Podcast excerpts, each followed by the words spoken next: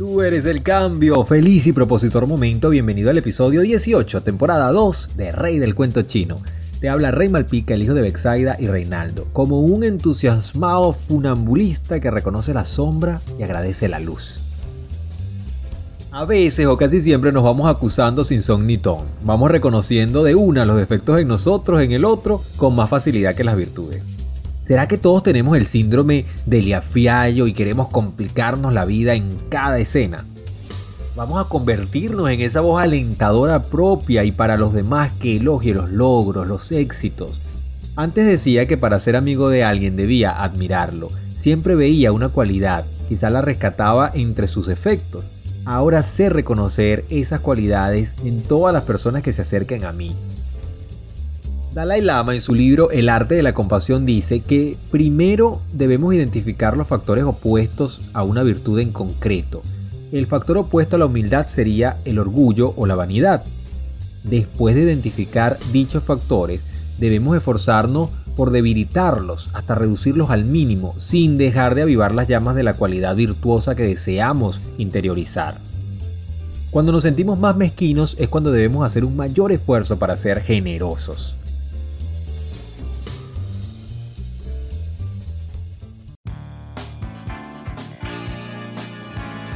Suscríbete al canal, activa la campanita y te vas enterando de los nuevos vídeos. Comparte, déjame tu comentario, voy respondiendo, filosofamos un rato. Hay muchísimo por conocer. En muchas ocasiones una mala gestión de la energía puede generar un desaprovechamiento del tiempo, porque este último es un recurso limitado, pero con la energía ocurre algo diferente. Si se siguen una serie de pautas puede expandirse. Sin embargo, a lo largo del día suele ocurrir precisamente lo contrario. Beatriz Valderrama, psicóloga organizacional y social, comparte. El desgaste físico y emocional, las conversaciones tóxicas, la dispersión, el modo multitarea o la lucha con los medios tecnológicos pueden incrementar la pérdida de energía. Es cierto que hay días en los que pensamos que hubiera sido mejor no habernos levantado de la cama, todo nos cuesta el doble, pero hay otros en los que somos capaces de movilizar a un batallón y hay energía para regalar. Bien lo señala la DRAE, eficacia, poder o virtud para obrar, capacidad para realizar un trabajo. Si se flaquea, acometer las tareas diarias puede convertirse en un absoluto desafío, más aún si el tiempo es insuficiente. No se duerme, se tiene dificultad física para realizar una tarea o hay un cansancio mental. Se puede gestionar muy bien el tiempo, pero será óptimo el rendimiento síntomas se agudizan a mayores responsabilidades e importancia. Es el caso de altos cargos y familias enteras adaptándose a la nueva normalidad. Cuando los niveles de energía se encuentran en sus mínimos durante un periodo sostenido y se mantienen las obligaciones, el colapso es cuestión de tiempo. Y profundizando en el término, no hay energía buena o mala, se trata de lograr el equilibrio. El enchufe todo anclado al tomacorriente hace funcionar perfectamente tu dispositivo.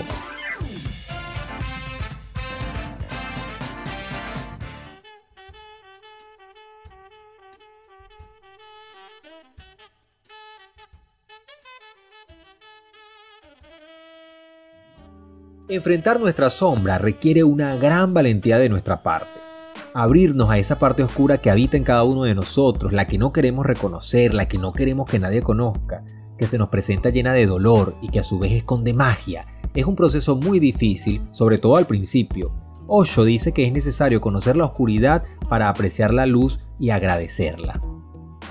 Integrar tu sombra es el primer paso hacia tu bienestar y una vida llena de grandes recompensas. La sombra no es más que esa parte de ti que has aprendido a ocultar, tanto que la has ocultado incluso de ti mismo. No eres consciente de ella. Desde pequeño aprendimos de lo que escuchábamos y de lo que observábamos, no solo en casa, también en la escuela, con los amigos, en la televisión y en todas las situaciones que nos fueron sucediendo. Los mayores nos fueron diciendo esto no se hace, esto no se dice. Por supuesto ver cómo conductas propias o de los demás eran premiadas y cómo otras eran reprobadas, estas experiencias nos forman una idea de todo lo que debemos rechazar de nosotros para ser aceptados y aceptables, pues todo aquello que consciente o inconscientemente decidiste que no te gusta o que podría causar rechazo en los demás, lo enterraste, lo ocultaste y te lo negaste a ti mismo. Allí está tu sombra y hay que empezar como Peter Pan a buscarla, reconocerla y abrazarla. Conforme aceptes cómo realmente eres, descubrirás muchas virtudes escondidas entre tu sombra. Claro, es que tu sombra también está formada por todas las cualidades positivas que hay en ti, incluso un potencial que no has desarrollado. Esas cualidades, dones, talentos que están esperando para hacer una fiesta. Ya está reluciente el primer beneficio, la capacidad de despertar todas esas buenas cualidades que ya forman parte de ti y aún no has desarrollado. Como número 2 descubrirás que la mayor parte de lo que decidiste ocultar fue causado por impresiones erróneas que tomaste en tu infancia, conscientes e inconscientes, ojo, y lógico que transformar todo aquello que realmente no te guste de ti, sientes esas partes de ti en su plenitud, observa las emociones que te despiertan y permite que transmuten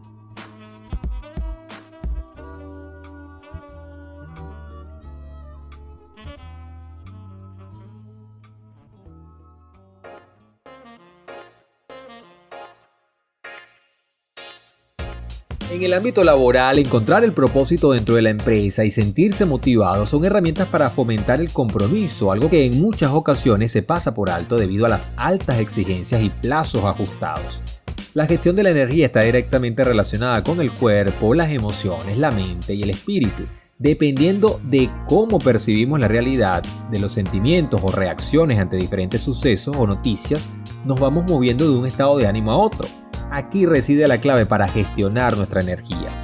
Vamos con 5 pasos para gestionarla como debe ser. Número 1. Comer poco y a menudo. Las pautas para mejorar la energía física son de sobra conocidas. Dormir bien, hacer ejercicio y alimentarse de forma saludable. Hábitos a veces que nos saltamos o se nos olvidan por las tantas responsabilidades o tareas a lo largo del día. Fíjate que no cumplir con alguno de estos sagrados rituales nos deja con la dificultad para manejar las emociones, una pérdida de la atención y un bajo nivel de energía. Con tan solo dividir las dos grandes comidas diarias en otras más pequeñas y tomar meriendas potenciadoras cada tres horas, ayuda a estabilizar los niveles de glucosa y evitar picos o bajadas que influyen directamente en la energía. Número 2. Tomar descansos. Un artículo publicado por la revista Harvard Business Review. Los pequeños descansos a lo largo del día son necesarios para preservar la energía. Su importancia radica en los ritmos ultradianos, esos ciclos de entre 90 y 120 minutos durante los cuales el organismo pasa de un estado de alta energía a uno de baja. Es hacia el final de cada ciclo cuando el cuerpo comienza a anhelar un periodo de recuperación. Empezamos a dar vueltas, hay inquietud, bostezos, hambre y no nos concentramos.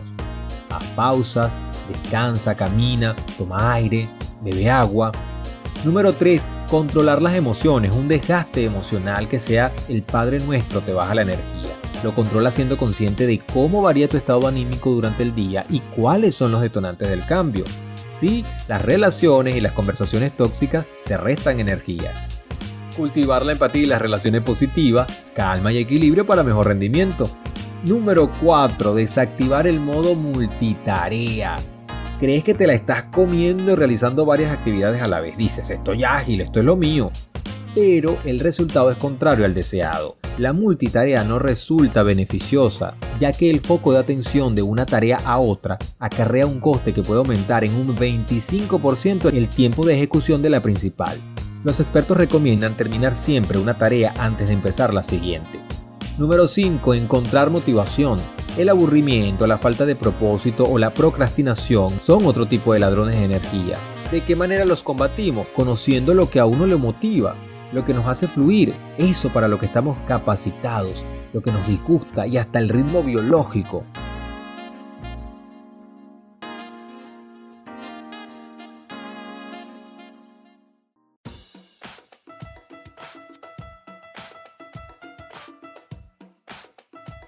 El buscar, reconocer y abrazar nuestra sombra no es un proceso sencillo ni rápido, pero sí es posible.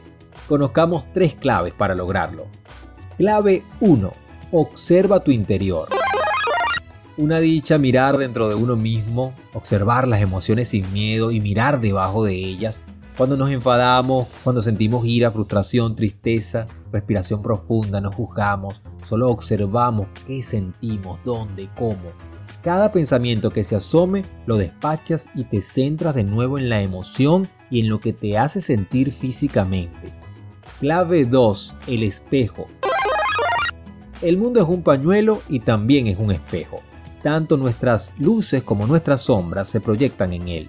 Ya sabiendo que sientes cuando te enfadas, tienes la oportunidad de observar ese detalle que siempre te irrita y te hace enfadar. Esa palabra o frase que te dicen y que te ponen alerta, en pie de guerra, como si fueran a, atacarte. Puede mostrártelo un amigo o un familiar que te quiere.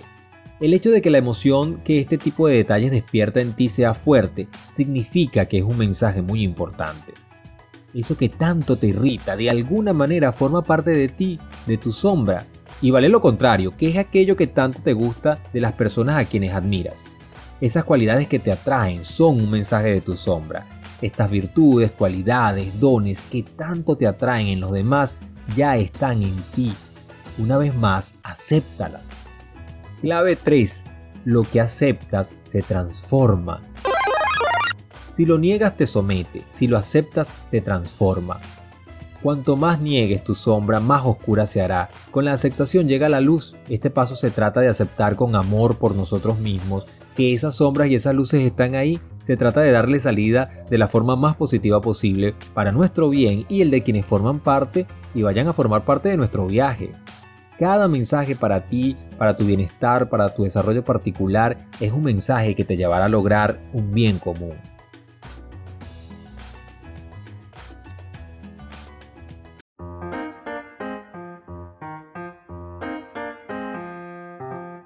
Dar lo mejor de nosotros no puede quedar para hacerlo mañana. Olvídate de amar a quien no te corresponde, saludar a los amigos cuando queremos, ir pocas veces a donde algún familiar para saber de su vida, visitar poco a nuestros padres. Esos proyectos se tienen que hacer hoy, en este propositor momento. Tienes todas las oportunidades que la vida te obsequia. Está en ti recibirlas.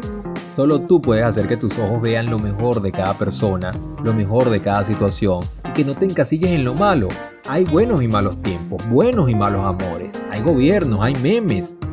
Voy a celebrar que me faltan 2 para 40 con 40 virtudes que debemos seguir cultivando aceptación, responsabilidad, gratitud, asertividad, respeto, cuidado, preocupación y prudencia, generosidad, alegría, limpieza, compromiso, compasión, confianza, cooperación, sentido del humor, valentía y coraje, creatividad, empatía, decisión, democrático, persistencia, devoción, dignidad, integridad, paciencia, autocontrol, resistencia, entusiasmo, resiliencia, justicia, lealtad, flexibilidad mental, autenticidad, perdón, amistad, autonomía, autorreflexión, sacrificio, autoconciencia, optimismo.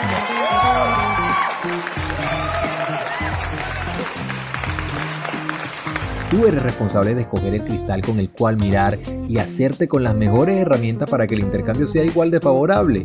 Es fácil, maravilloso, el éxito está asegurado. Disfrútalo.